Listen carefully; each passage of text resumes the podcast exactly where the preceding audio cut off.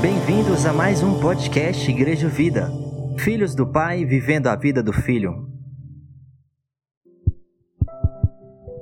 Graça e a paz do Senhor Jesus, amém, queridos.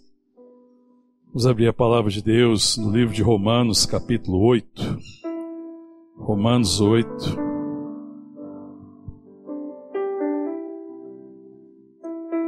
Vou ler a partir do verso 1, amém? Romanos, capítulo 8, verso 1. Diz assim a palavra de Deus: Agora, pois, já não há nenhuma condenação Perdão, agora, pois, já nenhuma condenação há para os que estão em Cristo Jesus, porque a lei do Espírito da vida em Cristo Jesus te livrou da lei do pecado e da morte. Porquanto que for impossível a lei, no que estava enferma pela carne, isso fez Deus enviando o seu próprio Filho em semelhança de carne pecaminosa e no tocante ao pecado, e com efeito condenou Deus na carne o pecado, a fim de que o preceito da lei se cumprisse em nós que não andamos segundo a carne, mas segundo o Espírito. Porque os que se inclinam para a carne cogitam das coisas da carne, mas os que se inclinam para o Espírito, das coisas do Espírito, porque o pendor ou a mentalidade da carne dá para a morte, mas do Espírito para a vida e paz. Por isso, o pendor ou a mentalidade da carne é inimizade contra Deus, pois não está sujeita à lei de Deus, nem mesmo pode estar porquanto que estão na carne não podem agradar a Deus. Vós, porém, não estáis na carne, mas no Espírito, se de fato o Espírito de Deus habita em vós. E se alguém não tem o Espírito de Cristo, esse tal não é dele. Se, porém, Cristo está em vós, o corpo, na verdade, está morto por causa do pecado, mas o Espírito é vida por causa da justiça se habita em vós o Espírito daquele que ressuscitou a Jesus dentre os mortos, esse mesmo que ressuscitou a Cristo Jesus dentre os mortos, vivificará também o vosso corpo mortal por meio do seu Espírito que em vós habita. Assim, pois, irmãos, somos devedores não à carne, como se constrangidos a viver segundo a carne. Porque se viverdes segundo a carne, caminhais para a morte, mas se pelo Espírito mortificardes os feitos do corpo, certamente vivereis. Pois todos que são guiados pelo Espírito de Deus são filhos de Deus. Porque não recebestes o espírito de escravidão para viverdes outra vez atemorizados, mas recebeste o espírito de adoção, baseado no qual clamamos Abba Pai. O próprio Espírito testifica com o nosso espírito que somos filhos de Deus. Ora, se somos filhos, somos também herdeiros, herdeiros de Deus e co-herdeiros com Cristo. E se com Ele sofremos, também com Ele seremos glorificados. Amém. Pai, nós te louvamos, te adoramos, Pai. Te agradecemos, ó Deus, por esse tempo de culto, de adoração como igreja como povo de Deus, Pai. Obrigado, Senhor, por tudo aquilo que o Senhor tem ministrado. Obrigado porque o Senhor nos atraiu aqui à tua presença.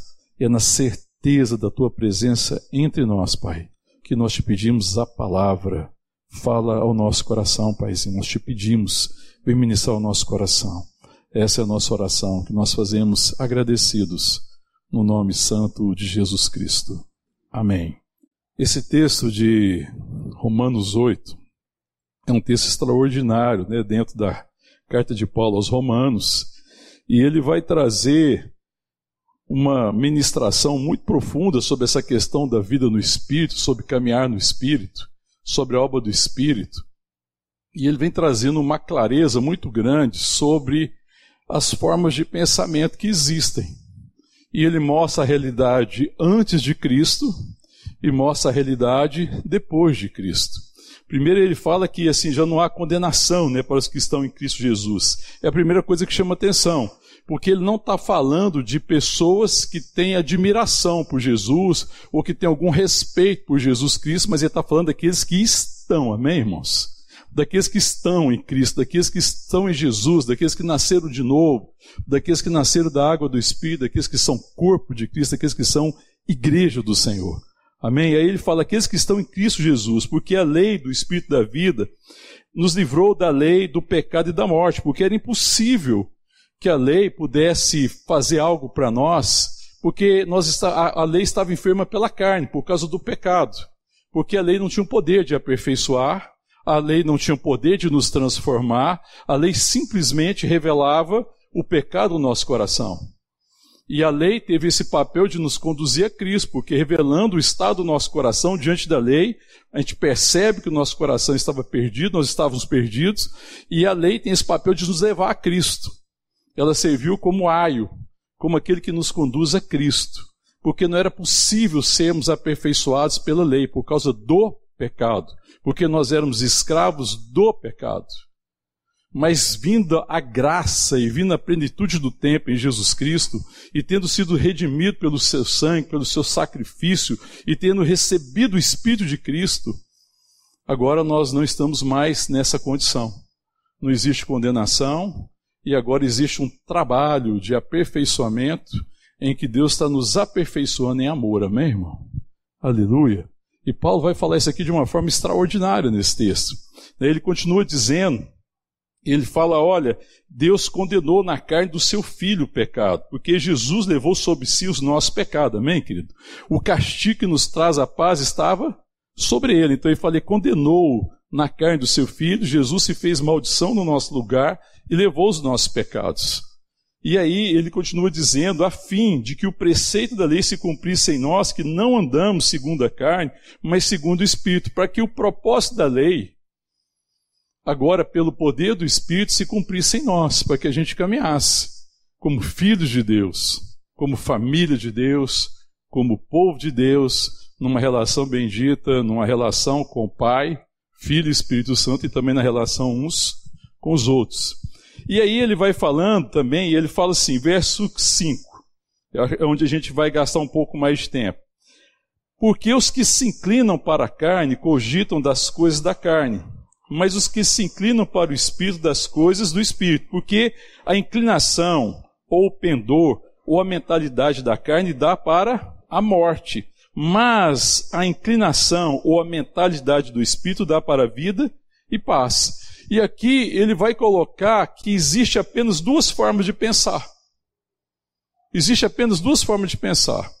Existe aqueles que pensam segundo a carne, que é a mentalidade da carne, que é a mentalidade daquele que ainda é escravo, é a mentalidade daquele que ainda é servo, daquele que está debaixo da lei.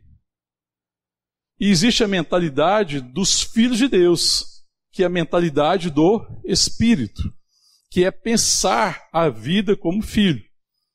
E o Espírito Santo vai trabalhar no nosso coração para nos ensinar a viver como filhos. Porque a nossa mentalidade era a mentalidade da carne e a gente pensava como servo. Agora ele nos ensina a viver e a pensar como filhos. Então, é, não existe outra possibilidade. Só tem esses dois tipos de pensamento, ou aquilo que orienta o nosso pensamento. Ou nós pensamos, na verdade, como servo, e o pensar como servo, como escravo, revela o quê? Imaturidade.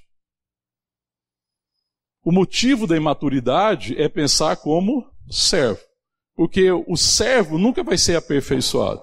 Quem pensa como servo nunca será aperfeiçoado. A lei não tem poder de aperfeiçoar. Mas o Espírito sim nos aperfeiçoa. Então, se você pensar que uma pessoa tem muito tempo de caminhada e ainda continua imatura, qual é o problema dessa pessoa? Desse irmão ou dessa irmã? É aquilo que guia o seu pensamento. Ele pensa como, como servo. Ele precisa pensar como filho. Ele precisa ter a mentalidade do Espírito. É ser guiado pelo Espírito. O servo é guiado pelo quê? O servo, o escravo aqui, ele tem o seu pensamento, a sua mentalidade é guiado por suas necessidades. Ele é fundado na necessidade. Ele é refém das suas necessidades, ele é refém dos seus interesses. É alguém que tem como fundamento da sua vida necessidades e interesses particulares.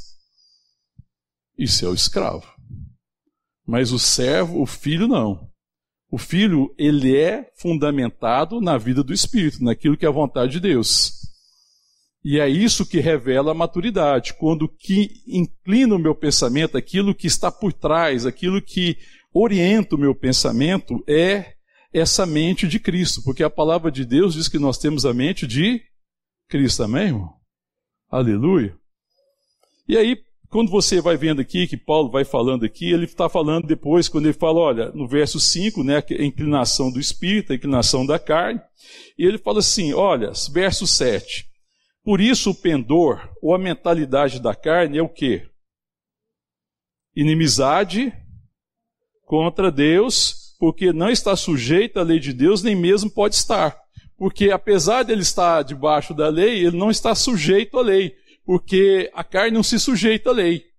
E ele não está sendo guiado pelo Espírito Santo.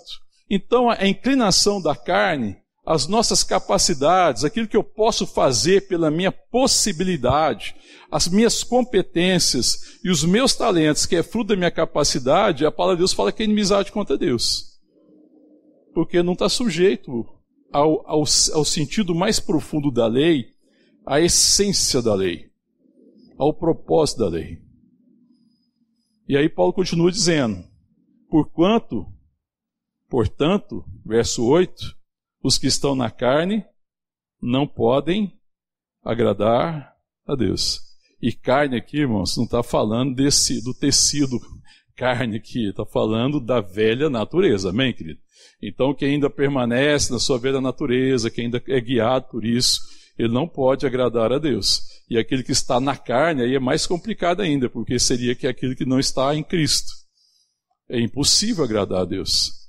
Porque o sacrifício que Deus aceita, a oferta que Deus aceita, nunca é algo que começa em mim.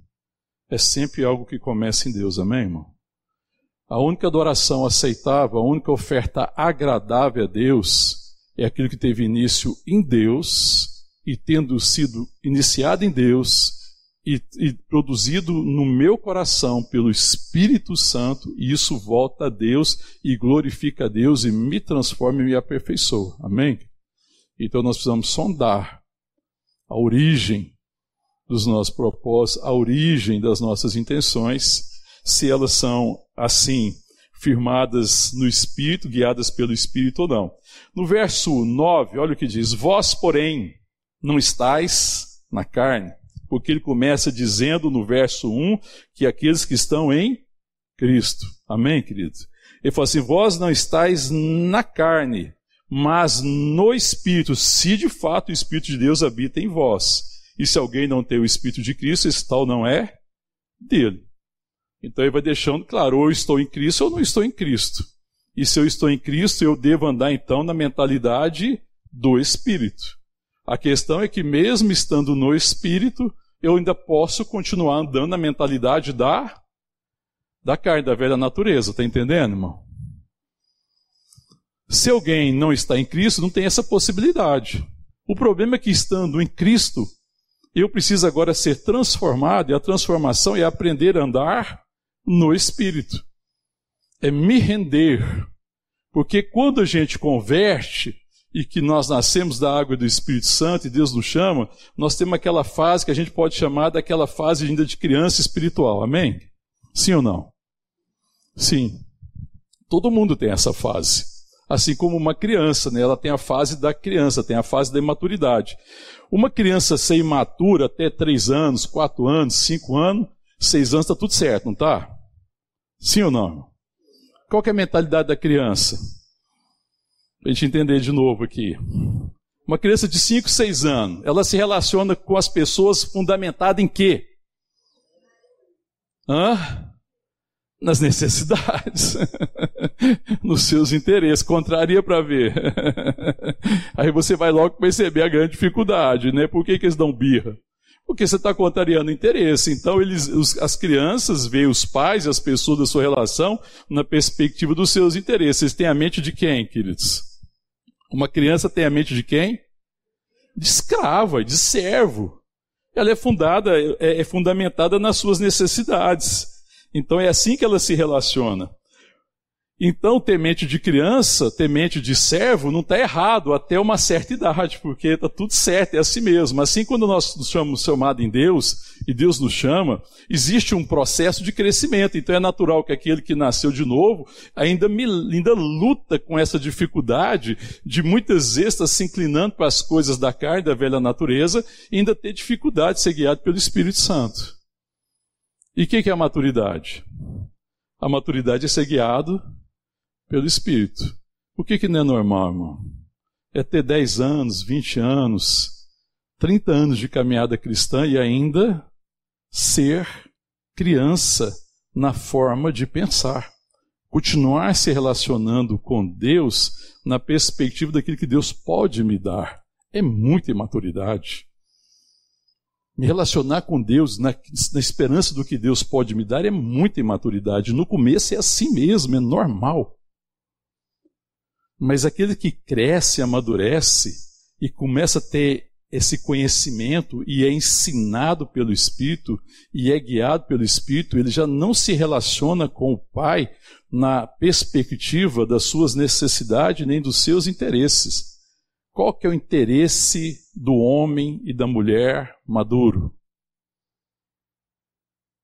Qual que é o interesse do homem e da mulher madura?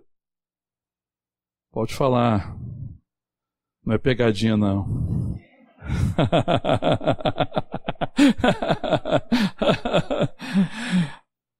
o interesse do pai a pessoa madura, ela se, ela se relaciona com o pai para conhecer o pai. Porque a maturidade é conhecer o coração do pai. Eu já deixei das coisas de criança. O apóstolo Paulo ele fala isso. Olha, quando eu me tornei maior, maduro, eu tive que deixar das coisas de criança. Deixar das coisas de criança é deixar de ter uma relação fundada nas minhas necessidades, nos meus interesses. É, é, não, não ser limitado pela necessidade, é não ser limitado pelo interesse. É alguém que já descansou no amor de Deus, é que alguém que já descansou na provisão de Deus, é alguém que já descansou na fidelidade de Deus e que agora ele quer ser maduro. E ele sabe que ser maduro, esse homem, essa mulher, sabe que ser maduro é conhecer o Pai para para ser como o Pai, para ser semelhante ao Pai, para traduzir na sua vida o que é ser de fato filho de Deus e filho de Deus. Amém? Então a diferença de pessoa madura e pessoa imatura é aquilo que inclina o seu pensamento. É a sua forma de pensar. E a grande dificuldade que nós temos, e o trabalho do Espírito Santo em nós, é nos chamar a andar assim, é trazer sobre nós o espírito de adoção. Porque o espírito de adoção é que me ensina a andar como filho. É que revela o Pai, que revela o coração do Pai e me capacita a viver como filho. Amém, irmão? Paulo vai dizer, continua dizendo, verso 10: Se porém Cristo está em vós, o corpo, na verdade, está morto por causa do pecado, a velha natureza a natureza terrena. Todavia, isso está sempre se levantando na nossa vida. Mas depois ele fala, no verso, depois ele continua, na segunda parte do verso, mas o Espírito é vida por causa da justiça. Se habita em vós o Espírito daquele que ressuscitou a Jesus dentre os mortos, esse mesmo que ressuscitou a Cristo, Jesus dentre os mortos, vivificará também o vosso corpo mortal por meio do seu Espírito que em vós habita. E aí você começa a pensar assim: quando é que eu, como é que eu consigo perceber se eu sou alguém guiado pelo Espírito ou não? E quando eu estou falando de ser guiado pelo Espírito, eu não estou falando de ocasionalmente. Eu estou falando de algo que é constante. Ser guiado pelo Espírito. Qual que é a diferença básica? Porque quando você tem a mentalidade do servo, e o servo ele trabalha por sua subsistência, ele trabalha é, pelo reconhecimento, ele trabalha pelo mérito, e o que ele espera de Deus e dos outros é dívida. Você pode ver que alguém, quando, quando você coloca pessoas em dívida com você, quando alguém te deve, quando você coloca expectativas e coloca um peso da expectativa sobre os outros, isso se torna uma dívida, você está pensando como quem? como escravo, como criança. Porque o servo trabalha pela recompensa. Isso é imaturidade. O filho trabalha pela relação. O filho não trabalha pela recompensa. O filho não espera do pai um salário. O filho trabalha nas coisas do pai. Ele entende o que, que é o trabalho do pai e ele trabalha do pai com o pai não pelo salário, mas ele trabalha pelo fruto. Você trabalha pelo fruto ou pela recompensa?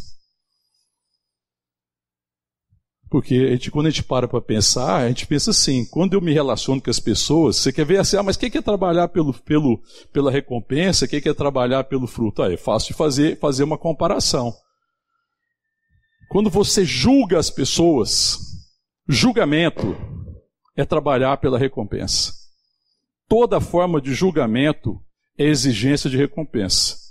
Isso é a velha natureza, isso é o velho homem, a velha mulher que anda no espírito, anda na carne, não, não dá lugar ao espírito, não amadureceu e continua se relacionando nessa perspectiva. Então, eu coloco as pessoas debaixo de juízo. Colocar as pessoas debaixo de juízo é imaturidade, mano. Quando nós estávamos debaixo da lei, julgados pela lei, condenados pela lei, nós éramos, não, faz, não existia diferença entre nós e os servos. Assim como uma criança, o Paulo vai falar lá em Gálatas, capítulo 4, ele vai falar assim: quando nós éramos menores, nós estávamos debaixo de tutores, porque a gente não sabia andar no espírito, a gente não tinha recebido o espírito de adoção e não tinha diferença entre o escravo e os filhos. Então o escravo e o filho era a mesma coisa, porque eles trabalhavam pela mesma coisa. Mas quando veio a plenitude do tempo, a palavra fala lá em Gálatas, depois você vai ler lá capítulo 4 de Gálatas, vai assim, mas quando veio a plenitude do tempo em Cristo Jesus, nós recebemos o espírito de adoção, o espírito de Cristo. E agora a gente já não é mais assim como criança.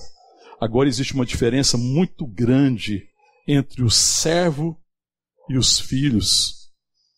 E colocar pessoas debaixo de julgamento é a mentalidade da carne. E falou assim, mas e qual é a mentalidade do Espírito? A mentalidade do Espírito é fazer justiça, que é a diferença de fazer juízo. Fazer juízo é julgar os outros, colocar os outros debaixo de uma lei, esperar dos outros reconhecimento, é trabalhar pelo conhecimento, mas justiça é me é trabalhar para que Cristo seja conhecido na minha vida, é abençoar o outro, é ser Cristo na vida do outro, é ser abençoador, é amar o irmão, é amar a irmã. Eu devo esperar ter esperanças elevadas em relação às pessoas, aos meus relacionamentos, mas não colocar as pessoas em dívida, mas antes trabalhar pelo fruto, insistir no amor, insistir em abençoar. Está entendendo a diferença, querido? Porque o Espírito Santo nos conduz em justiça, porque a palavra fala assim: olha, o corpo está morto por causa do pecado, mas se habita em vós o Espírito que ressuscitou, Jesus Cristo desse dentre os mortos, esse mesmo Espírito vivificará os vossos corpos, para que vocês andem em justiça. Amém, querido? Justiça é coisa de gente madura. Justiça é coisa de homem e mulher que amadureceu e que não coloca as pessoas mais debaixo de julgamento e nem de juízo, que não trabalha para ser reconhecido, não espera reconhecimento, porque tem uma relação bendita com o Pai, sabe que é herdeiro, sabe que é co-herdeiro com Cristo, sabe que já foi abençoado, alcançou a maturidade, agora ele trabalha pelo fruto e não pelo salário. E o fruto é Cristo em mim. É pelo fruto da relação. É o resultado que glorifica a Deus. Amém, querido? Um presta um serviço e cobra o serviço. O imaturo presta o serviço e cobra o serviço. O maduro, a pessoa madura, faz justiça, ela simplesmente ama, se torna referência, se torna inspiração, se torna exemplo, não trabalha pela recompensa, mas trabalha pelo fruto, o fruto do Espírito, a vida de Deus em mim, para que a minha vida revele Cristo para que as minhas relações sejam abençoadas em conhecer Cristo, para que eu cresça em maturidade. Amém? Irmão? Viu a diferença? Do imaturo, que faz, vive julgando os outros, e do, do justo, que procura amar o outro, compreender o outro, compreender a dor do outro, não concorda com o erro, não concorda com o pecado, mas não julga, antes abençoa, antes ministra vida, antes ministra esperança, antes fala da graça, antes fala do amor. Amém, querido? A diferença é, é absurda. É absurda. Aí você sabe quem que são as pessoas irresponsáveis na casa? Na casa tem também dois tipos de pessoas na casa.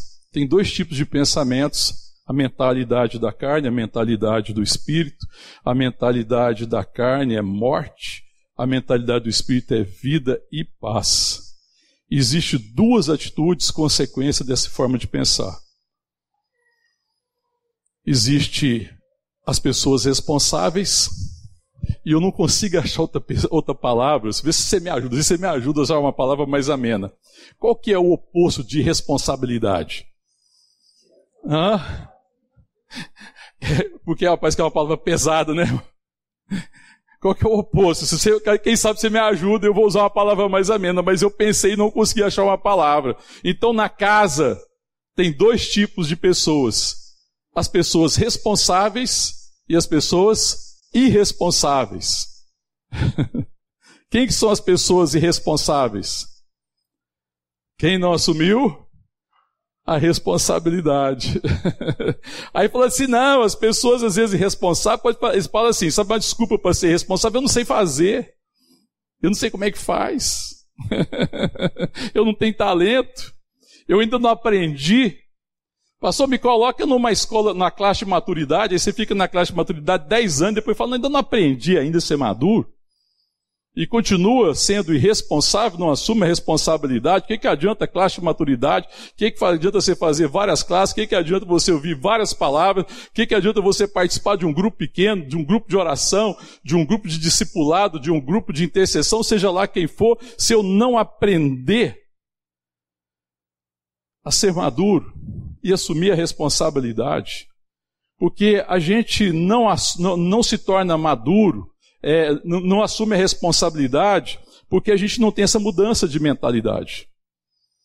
Porque é a maturidade, que é ter a mentalidade de filho de Deus que faz com que eu assuma a responsabilidade. Então, ouça bem, entenda bem, antes da responsabilidade existe a maturidade. Pessoas que não assumem a responsabilidade são pessoas imaturas. Então as pessoas não se tornam maduras porque te conquistaram competência, desenvolveram competência, se tornaram maduras. Não, a gente se torna maduro quando a nossa mente é transformada e quando nós passamos a pensar como filhos, como nós somos guiados pelo Espírito Santo. E sendo guiados pelo Espírito e conhecendo a vontade boa e agradável e perfeita de Deus, eu agora assumo a responsabilidade. Sabe por quê? Porque eu entendi o propósito da minha vida. Quando eu tenho a mente transformada pelo Espírito Santo, que me leva à maturidade, eu assumo a responsabilidade de cumprir um propósito. Está vendo, querido, que o filho trabalha pelo conhecimento. Ele quer conhecer o coração do pai quem o Pai é, porque conhecendo o coração do Pai, ele se conhece, porque ele foi criado à imagem e semelhança de Deus. Amém, querido? E se eu fui criado à imagem e semelhança de Deus, existe uma coisa na imagem e semelhança de Deus que a gente se esquece. Jesus fala a respeito do, do Pai, que o Pai trabalha até que hora? Até que hora que o Pai trabalha? Quando Jesus fala, meu Pai trabalha até agora é parte, irmão, da imagem e semelhança de Deus trabalhar. Fala para o seu irmão, irmão. É imagem e semelhança trabalhar, ué. Porque o que, que, a gente pensa? Que é ser lindo, maravilhoso, formoso? Hã? trabalhar. Sabe, querida, aí a gente, se a gente não trabalha, se a gente não assume a responsabilidade e trabalha para cumprir um propósito, cumprir um chamado, eu não estou entendendo, eu não estou tendo revelação de quem Deus é, porque é parte de ser a imagem, a semelhança do Pai, trabalhar com o Pai. Jesus trabalha. Jesus fala assim: o meu trabalho, a minha vontade é fazer a vontade daquele, a minha comida, aliás, é fazer a vontade daquele que me enviou. Se você ver lá Isaías 53, vamos ver lá Isaías 53, olha lá. Eu vou ler a partir do verso 3. É, era desprezado, mais rejeitado entre os homens, homens de dores e que sabe o que é padecer.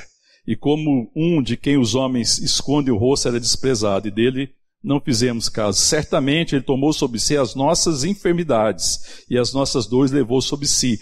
E nós o reputávamos por aflito, ferido de Deus e oprimido. Mas ele foi traspassado pelas nossas transgressões, moído pelas nossas iniquidades. O castigo que nos traz a paz estava sobre ele, e pelas suas pisaduras fomos sarados. Todos nós andávamos desgarrados como ovelhas, cada um se desviava pelo caminho, mas o Senhor fez cair sobre ele a iniquidade de, to de nós todos. Ele foi oprimido e humilhado mas não abriu a boca. Como cordeiro foi levado ao matadouro, e como ovelha muda perante os seus tosqueadores, ele não abriu a boca. Por juízo opressor foi arrebatado, e do sua linhagem quem dela cogitou? Porquanto foi cortado até dos viventes, por causa da transgressão do meu povo foi ele ferido. Designaram-lhe a sepultura com os perversos, mas com o rico esteve na sua morte, pois que nunca fez injustiça, nem dolo algum se achou na sua boca. Todavia, ao Senhor agradou moê-lo, fazendo enfermar. Quando der ele a sua alma como oferta pelo pecado, verá sua posteridade e prolongará os seus dias, e a vontade do Senhor prosperará nas suas mãos. Ele verá o fruto do penoso trabalho de sua alma e ficará satisfeito. Amém, irmão? Ele verá o fruto do penoso trabalho da sua alma e ficará satisfeito. Qual que é o fruto do penoso trabalho da alma de Jesus Cristo? Qual, irmão? A família de Deus. Homens e mulheres maduros, homens e mulheres semelhantes a Jesus Cristo, homens e mulheres que amam o Pai, homens e mulheres guiados pelo Espírito Santo, homens e mulheres que são sal da terra, e que são luz na sua geração, que são abençoadores, que alcançaram maturidade, homens e mulheres que agora também trabalham pelo fruto. Cristo em nós, a esperança da glória. Amém, querido? O maduro, o filho maduro, a mulher madura, o filho trabalha pela adoção. Fomos adotados em Jesus. Eu trabalho para que essa adoção seja conhecida. Eu trabalho para que as pessoas conheçam não o Mário Júnior, que nasceu de uma certa família, que tem uma certa linhagem, que tem um certo parentesco, mas que eles conheçam o Filho de Deus, que eles conheçam aquele que foi adotado em Jesus Cristo, que eles vejam em mim o espírito de adoção e vejam em mim o coração de Deus. Amém? Que Deus seja abençoado pela minha vida e assim Deus seja glorificado. Amém, querido? Porque eu entendi que eu fui abençoado para um propósito. Eu não fui abençoado para viver em torno das minhas necessidades. Eu não fui abençoado para ser um filho mimado. Eu não fui abençoado para ser uma pessoa egoísta em que a vida gira em torno de mim. Eu não fui abençoado para colocar os outros em dívida comigo. Eu fui abençoado para que a minha vida manifeste a glória de Deus. Este é o sentido da bênção. E homens e mulheres maduros, eles entenderam isso, têm sua mente transformada, assume a responsabilidade e eles dizem assim: é a minha responsabilidade como igreja do Senhor Jesus manifestar Cristo. Amém, querido? Ninguém é responsável por mim. Eu sou responsável. Eu não transfiro a responsabilidade. E no que depender de mim, eu vou abençoar meus irmãos. E no que depender de mim, eu quero ser ensinado. No que depender de mim, eu quero ser transformado. Mas a responsabilidade é minha. Se a igreja caminhar com dificuldade, eu digo, é minha responsabilidade sofrer em favor da igreja. Para que Cristo seja gerado em cada coração. É minha responsabilidade trabalhar para que todos alcancem a maturidade. É minha responsabilidade testemunhar na minha casa e na minha família o amor de Deus é minha responsabilidade, não é dos outros. A responsabilidade é minha. E eu encontrei o lugar onde eu amadureço na relação com os irmãos, na relação profunda com a igreja, onde nós somos admoestados, onde nós somos ensinados, onde nós somos ministrados, onde nós somos suportados, onde nós encontramos perdão, onde nós aprendemos sobre amor, onde nós somos acolhidos, mas somos acolhidos suportados em amor não para permanecer crianças mimadas, mas para ser homens e mulheres maduros, guiados pelo Espírito Santo. Amém, querido? Que vivem a realidade da adoção. Amém? Essa é diferença absurda entre o servo, porque o servo ele continua trabalhando pela recompensa, pela dívida, e isso não aperfeiçoa ninguém. Se você vê um homem ou mulher que passou muitos anos na caminhada cristã e ele não foi aperfeiçoado, ele não cresceu, é porque ele tem a mentalidade ainda de servo. Mas aquele que tem a mentalidade do Espírito, aquele que pensa como Espírito, aquele que é guiado pelo Espírito Santo, ele é aperfeiçoado porque Deus trabalha no nosso coração. Ele assume a responsabilidade para cumprir um propósito, para cumprir uma vocação, para cumprir um chamado. Amém, querido? Aleluia. É isso que Deus tem nos chamado para ser. A gente só assume a responsabilidade quando a gente atinge essa maturidade do entendimento quando o Espírito Santo transforma a minha mente. Esse é o trabalho do Espírito, pela palavra. Nós somos santificados pela palavra. Pela palavra, o Senhor vai me ensinando o seu coração e vai ministrando em mim a mente de Cristo, para que eu ande como filho, para que eu manifeste o filho, para que eu tenha a maturidade de filho, a responsabilidade de filho, cumpra o propósito de ser filho de Deus e viva para a glória de Deus. Amém, querido? Então a igreja, as nossas reuniões e os nossos encontros, irmão, é para produzir maturidade. Amém, querido? A essência da igreja precisa ser isso. E, a, e o auge da maturidade é o amor.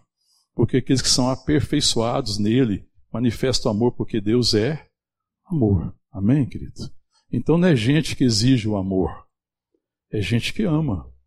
No começo a gente precisa de amor, somos crianças. Mas isso tem que passar. Todo mundo tem a mente de servo, mas tem que ser um pedacinho, ó, curtindo a vida da gente. Fora disso está errado. Tem uma coisa errada.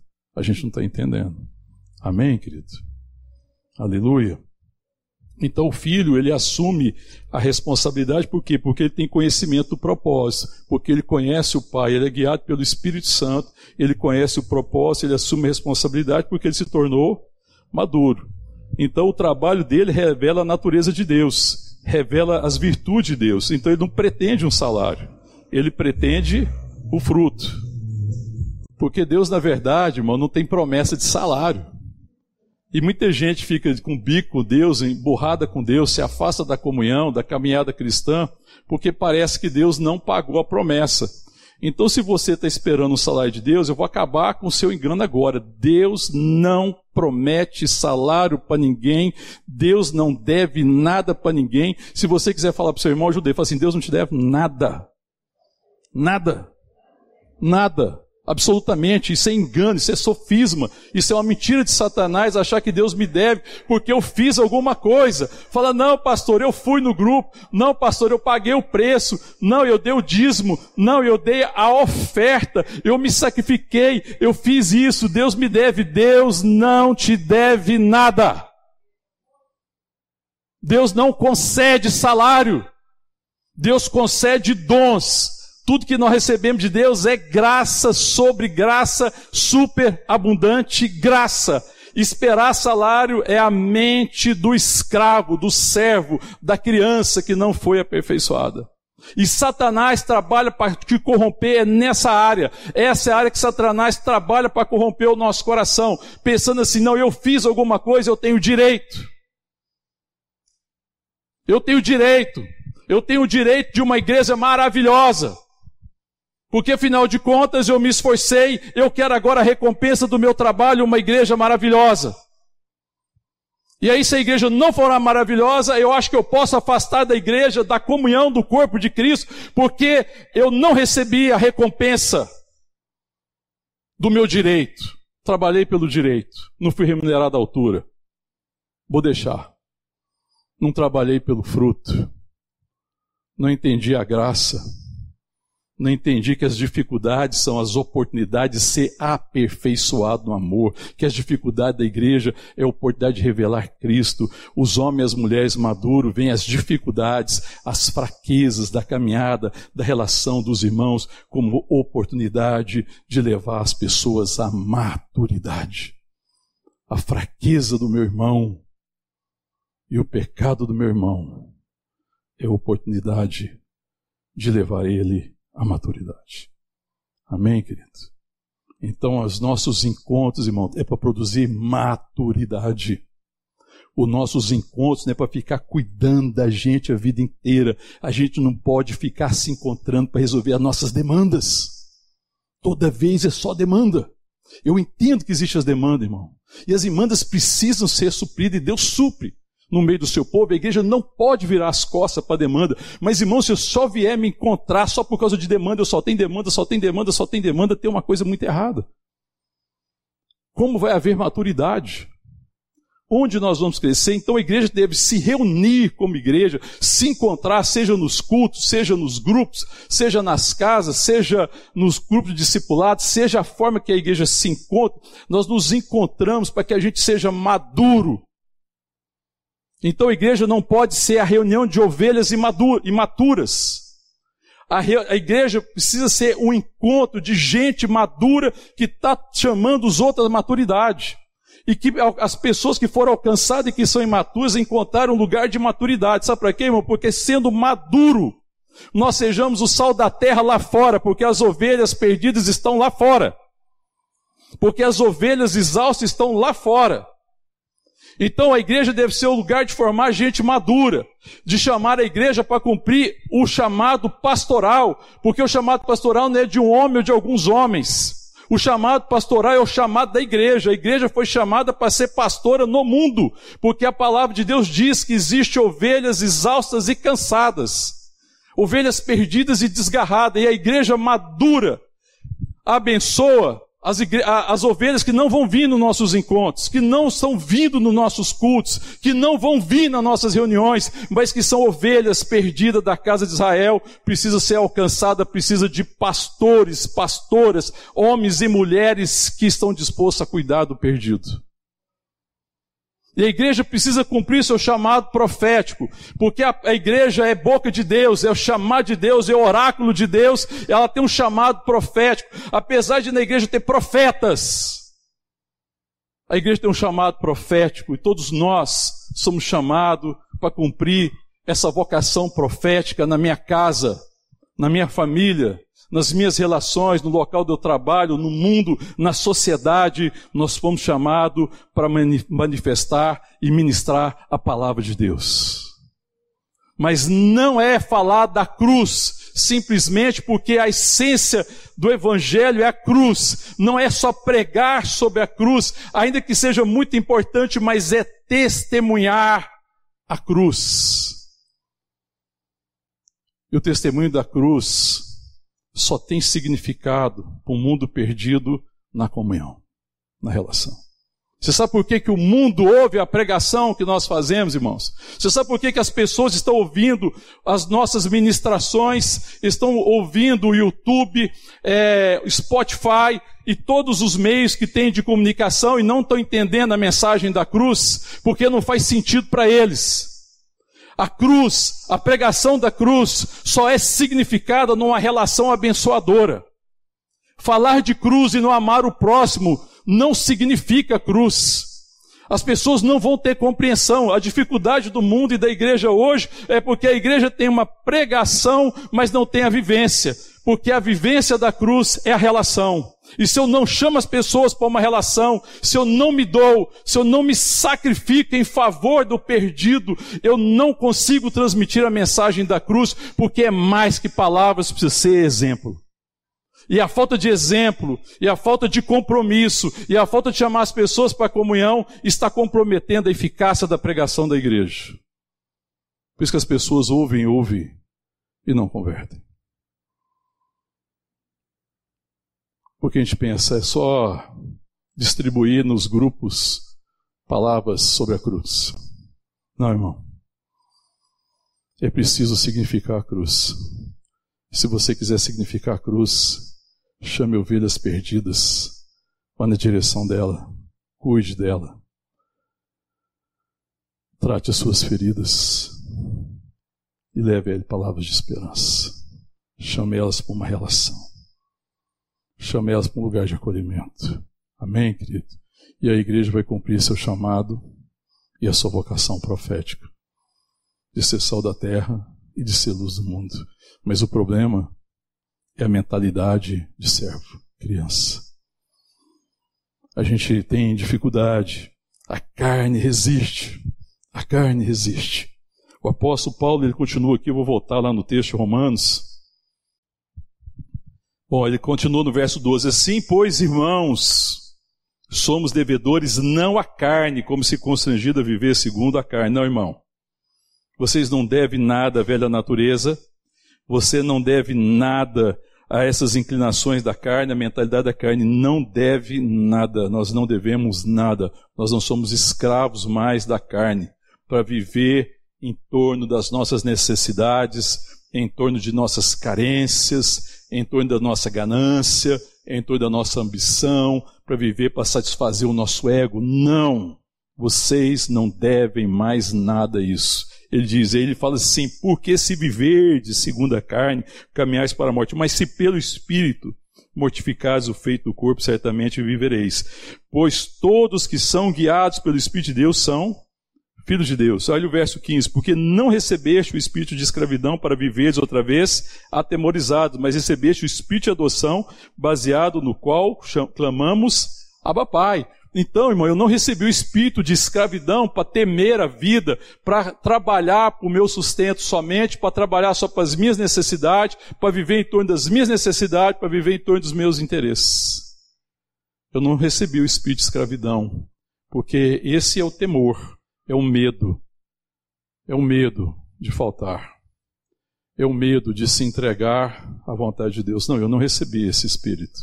O espírito que recebi é o espírito de adoção, baseado no qual nós clamamos, Pai. Recebeu o espírito de adoção, o espírito de filho, amém, querido? De filiação. E eu preciso saber qual espírito eu recebi. Porque às vezes você está se rendendo a um espírito, irmão, que não é o espírito de Deus. Existem muitos falsos espíritos no meio da igreja, irmão. Existem muitos falsos espíritos e muitos ensinamentos que se ouve por aí. E eu te digo que é o espírito do anticristo. Porque se é um espírito que me faz viver em torno dos meus interesses, se é um espírito que coloca Cristo como devedor diante de mim, se é um espírito que faz com que as pessoas sejam devedoras de mim, esse espírito não é o espírito de Cristo. Porque o Espírito de Cristo é o Espírito de adoção, é o Espírito do Filho. Amém, querido? E o, filho, o Espírito de adoção faz com que a gente clame, Abba Pai. O verso 16 diz: O próprio Espírito testifica com o meu Espírito, com o nosso Espírito, que nós somos filhos de Deus. É essa testificação. Sabe, querido, é isso que eu preciso pedir para que Deus ministre o meu coração. Senhor, me ajuda a ouvir o Espírito do Senhor que habita comigo que é o Espírito de adoção, que me ensina a ser filho, que me ensina a maturidade, que traz conhecimento, que faz com que eu ame o conhecimento da vontade do Pai e que eu conheça quem eu sou nele, porque nós somos transformados quando nós contemplamos como espelho ao Senhor. Quando nós contemplamos a beleza da sua santidade e nós somos transformados de glória em glória. Então eu tenho que contemplar é isso. E aí isso vai gerando em mim o caráter de Deus, vai me chamando, vai transformando a minha mente e o meu pensamento para que eu tenha a mentalidade de filho. E tendo a mentalidade de filho, eu assuma a responsabilidade de cumprir o propósito para o qual eu fui chamado. Conhecer a mente de Cristo, irmão, é maturidade. Maturidade vai me levar à responsabilidade. Responsabilidade, propósito cumprido, propósito cumprido, glória de Deus. Glória de Deus, salvação, redenção. Amém, queridos? Aleluia. Isso é o fruto. O filho trabalha pelo fruto. O filho não trabalha por salário. Amém? Ele espera o fruto. Então Deus promete para mim, para você o fruto. O apóstolo Paulo falou assim: não precisem ficar preocupados, porque o vosso trabalho no Senhor não é em vão. Amém, querido? Você verá o fruto do seu penoso trabalho. Amém, querido? Você verá o fruto de Cristo em você, na sua geração, na sua casa, na sua família, na sociedade que você está inserido. Você vai ver o fruto do seu penoso trabalho na igreja, que é o corpo de Cristo. Amém, querido? Então não trabalhe por recompensa. Não trabalhe para receber um direito. Porque isso é serviço. Isso é prestação de serviço. Isso é a mentalidade do servo. Mas trabalhe pelo fruto. Cristo em nós. Amém, querido? E se Deus trabalhar meu coração para que eu seja semelhante a Cristo, então eu vou ver o fruto do meu trabalho nos meus irmãos. Eu vou ver o fruto do meu trabalho na igreja, que é o corpo. Eu vou ver na minha casa. Amém, querido? Então nós precisamos ser transformados para termos a mente de Cristo. O verso 16 diz: Ora, se somos filhos, somos também herdeiros. Herdeiros de Deus e co-herdeiros com Cristo. Irmão, herdeiro, aqui fala de que nós já herdamos dele a maior bênção. Já herdamos dele a sua vida já herdamos dele o seu espírito, nós estamos na posse do espírito, nós precisamos agora aprender a andar no espírito, para que as virtudes, as joias que nós recebemos dele, que são as virtudes do Pai, no Filho em nós, seja conhecido. Amém, querido? Essa herança que nós recebemos, o coração de Deus. Essa é a herança bendita, irmão. Vida abundante, é viver significativamente, é significar aquilo que eu recebi de Cristo nas minhas relações. Amém? Que é viver para significar Cristo, é trabalhar para que Deus seja conhecido, é trabalhar por causa da relação, é trabalhar pelo conhecimento. Quanto mais conhecimento, mais maturidade, mais responsabilidade, mais entendimento do propósito, mais transformação, mais glória. Amém, querido? E o problema da igreja é a glória. Porque às vezes a gente pensa que a glória de Deus vai ser Deus fazer coisas espetaculares. Não, irmão. A glória é Cristo em nós. Amém, querido? A glória é conhecida na relação. A glória é conhecida no fruto. A glória é conhecida na transformação. Porque fala da presença de Deus. E a palavra, e ele ainda encerra no verso 17: Se com ele sofremos, também com ele seremos glorificados. E aqui nós temos um problema, que a gente pensa que essa glória é lá na frente, não é, irmão? Nós temos uma tendência a jogar essa glória. Existe a glória da volta de Cristo, mas existe a glória da presença. Então, se você sofrer porque você está trabalhando, então está tudo certo. Significa que você vai ver também a glória, Cristo vai ser conhecido em você. Amém, querido? Então eu sofro e continuo porque eu sei do propósito. Porque, irmão, na minha casa, na minha família, as coisas não são perfeitas. Mas a gente continua firme, amém, querido? 37, eu estou indo para 38 anos de casado não é perfeito, irmão. Até porque eu tô lá, né? A culpa maior é minha. Se não fosse eu, quem sabe as coisas fossem mais fáceis. Não, irmão, não é perfeito. Mas nós estamos trabalhando pelo fruto. Amém, querido? Nós estamos trabalhando pelo fruto, a gente continua trabalhando, as coisas não são perfeitas, existe dificuldade, tem coisa que a gente não gosta, mas não tem problema. Sabe por quê, irmão? Porque eu conheço a relação. Eu tenho com a minha família uma aliança e eu tenho, eu sei também qual é a relação que eu tenho com a igreja. Eu não sei quanto tempo tem que eu caminho como igreja, irmão. Eu converti em 1990. Me ajuda aí na conta aí. Quantos anos faz? Hã? 30 e... 33? Vou fazer 33 anos em outubro desse ano. 33 anos, né? Já pensou, gente? Tempo significativo, né? 33 anos de idade de Cristo. 33 anos de conversão, 32 agora, 33 em outubro. Eu converti no, no final de outubro. No final de uma tarde, começo de uma noite. Eu tive experiência de conversão. 33 anos, irmão. E, e, aí Deus colocou uma coisa no meu coração muito profunda a respeito de servir a igreja, de caminhar com a igreja, de nunca prestar um serviço para a igreja. Porque eu já tive, eu já, eu já fui imaturo, irmão. Eu já, já pensei em prestar serviço, eu já fiz isso. Eu já coloquei a igreja em dívida comigo. Eu já vivi essa imaturidade, às vezes exigir pensar, não, eu estou aqui me matando, vocês têm que responder, ué, o que, que é isso? vocês têm que dar alguma coisa em troca. Eu já trabalhei pelo salário, eu já servi pelo salário, eu já vivi essa imaturidade, mas Deus me ensinou a maturidade. Eu me lembro bem quando ele me ensinou. Ele me ensinou e falou assim: Você vai ver quanto importa sofrer pelo meu nome. E hoje, quando eu olho para esse texto, se com ele sofremos, com ele nós seremos glorificados, eu entendi que quando ele falou assim: O que eu tenho com você é uma relação de aliança, de amor eterno. Ame assim a igreja, porque você nunca vai trabalhar comigo na igreja se você não amar a igreja com amor de aliança, com amor eterno. Não importa o tempo, não importa a maturidade, trabalhe pelo fruto, espere o fruto, não espere recompensa, não trabalhe pelo direito. E Deus me deu a graça, sabe, irmão? Aí você pergunta assim: você vai trabalhar até quando, pastor? Até o fim. Porque eu não estou trabalhando pelo que eu vejo agora mas eu trabalho pelo fruto. E eu tenho certeza que o meu trabalho no Senhor não será em vão. Ele não é, não está sendo e nunca será. Eu tenho uma relação com a igreja de aliança, amém, querido? E Deus tem me abençoado com isso. O que é ser igreja? Uma aliança. Aconteça o que acontecer, haja uns problemas que houver, por seja difícil, sofra o que eu tiver que sofrer, padeça o que eu tiver que padecer, tudo é para que eu seja aperfeiçoado nele. Amém, querido? Eu assumi a responsabilidade, para Deus me dar graça de permanecer assim até o fim. Amém? De sofrer. Então, irmão, quando eu vejo sofrimento, você sabe qual é a certeza que eu tenho? Da glória.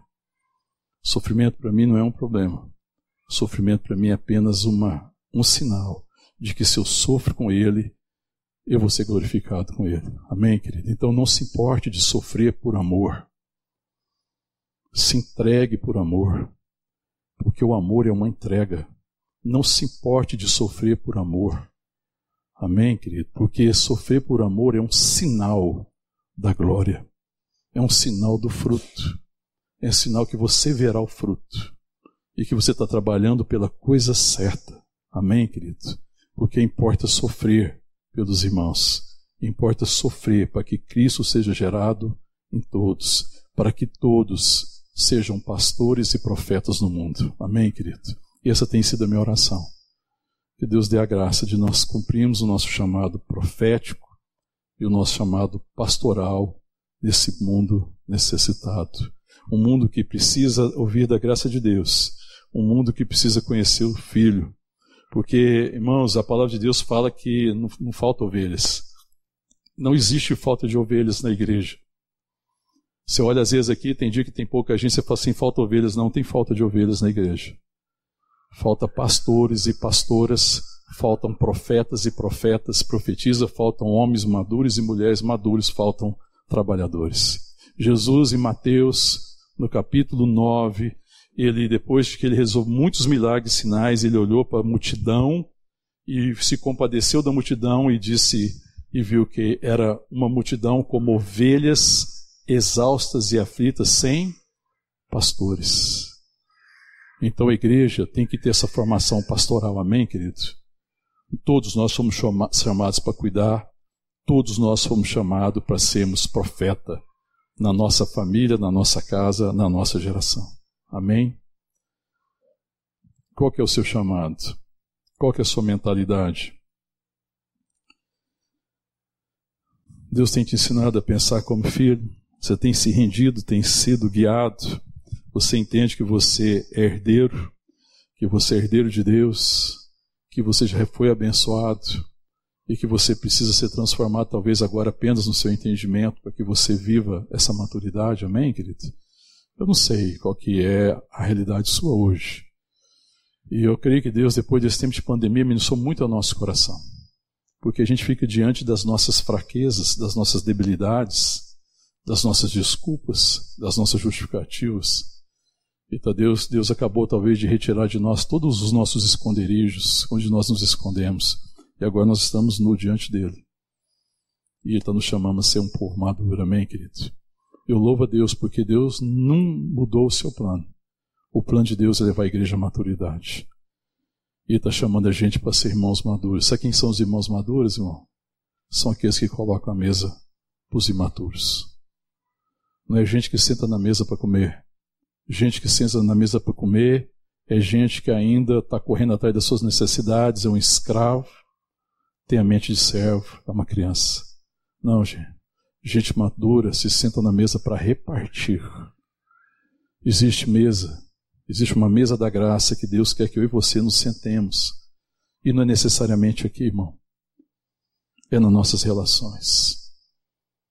Servir a mesa é se sentar com as pessoas e chamá-las para a comunhão do corpo de Cristo. Porque nós somos filhos de Deus, nós somos corpo de Cristo, amém, querido? E servir a mesa e dizer para elas: Eu tenho algo para repartir com você.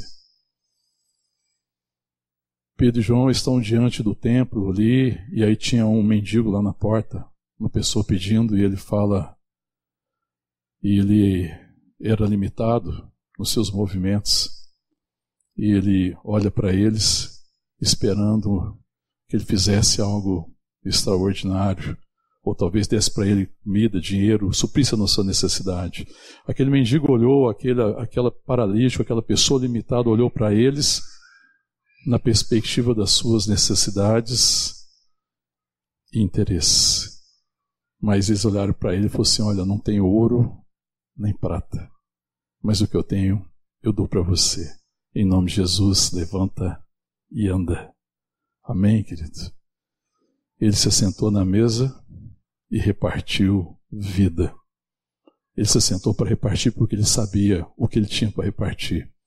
O que ele tinha para repartir com o mundo perdido não era ouro nem prata. Era a vida de Deus. Era a palavra da esperança. Com as palavras de vida. A palavra de Deus fala assim: como quererão se não há quem pregue? Como quererão se nós não formos entender que nós somos um povo enviado? Amém. Que Deus nos dê a graça, amém, queridos? Que seja um ano de transformação, que seja ano de maturidade, que seja tempo de maturidade, seja tempo de crescimento, para a glória de Deus, amém? Vamos ficar de pé, vamos orar. Coloca seu coração diante de Deus. Eu não sei qual tem sido a sua experiência, é, qual tem sido aquilo que orienta o seu pensamento. Eu não sei que tipo de pensamento você tem. E eu creio que eu falo hoje ao seu coração em nome de Jesus Cristo. Eu creio que o próprio Espírito de Deus veio aqui hoje, o Espírito de Deus, o Cristo, está aqui no nosso meio, amém, queridos? Ele está aqui entre nós. E o Senhor deseja repartir com nós a sua mente. Amém, querido? Talvez você seja alguém que é refém de sofismas, de engano Sofismas são coisas que têm aparência da verdade, mas não têm essência da verdade. E a religiosidade é assim, tem aparência, mas não tem essência. E talvez em muitas áreas da sua vida você tenha vivido um tempo de religiosidade. E você esteja ainda com essa mente de escravo. E você tem se relacionado de forma inadequada, indevida. Mas o Senhor quer ministrar o seu coração hoje em nome de Jesus. Para quem sabe hoje comece um novo tempo na sua vida em nome de Jesus. Um tempo de maturidade, amém, querido? É tempo de deixar a criança para trás. É preciso deixar as coisas de criança. É preciso deixar as coisas imaturas para trás e ansiar a maturidade, amém, querido? Pede para Deus ministrar o teu coração. Porque eu tenho certeza, querido, que não tem nenhum de nós aqui que não possa pedir ainda mais maturidade. E se nós caminhamos em alguma maturidade, eu tenho certeza que a gente não alcançou ainda o mais profundo da maturidade, daquilo que Deus tem para mim e para você. Mas Deus quer ministrar isso ao nosso coração. Deixa Ele falar o teu coração, abre o seu coração e fala assim: vem ministrar o meu coração, maturidade. Vem ministrar ao meu coração esse espírito de adoção. Fala, Senhor, eu quero é o espírito de adoção. Tira de mim todo espírito de engano, todo espírito que traz sofisma e que me mantém na imaturidade e traz sobre mim o espírito de adoção. Em nome de Jesus, fala com o Senhor. Ore ao Senhor. Em nome de Jesus.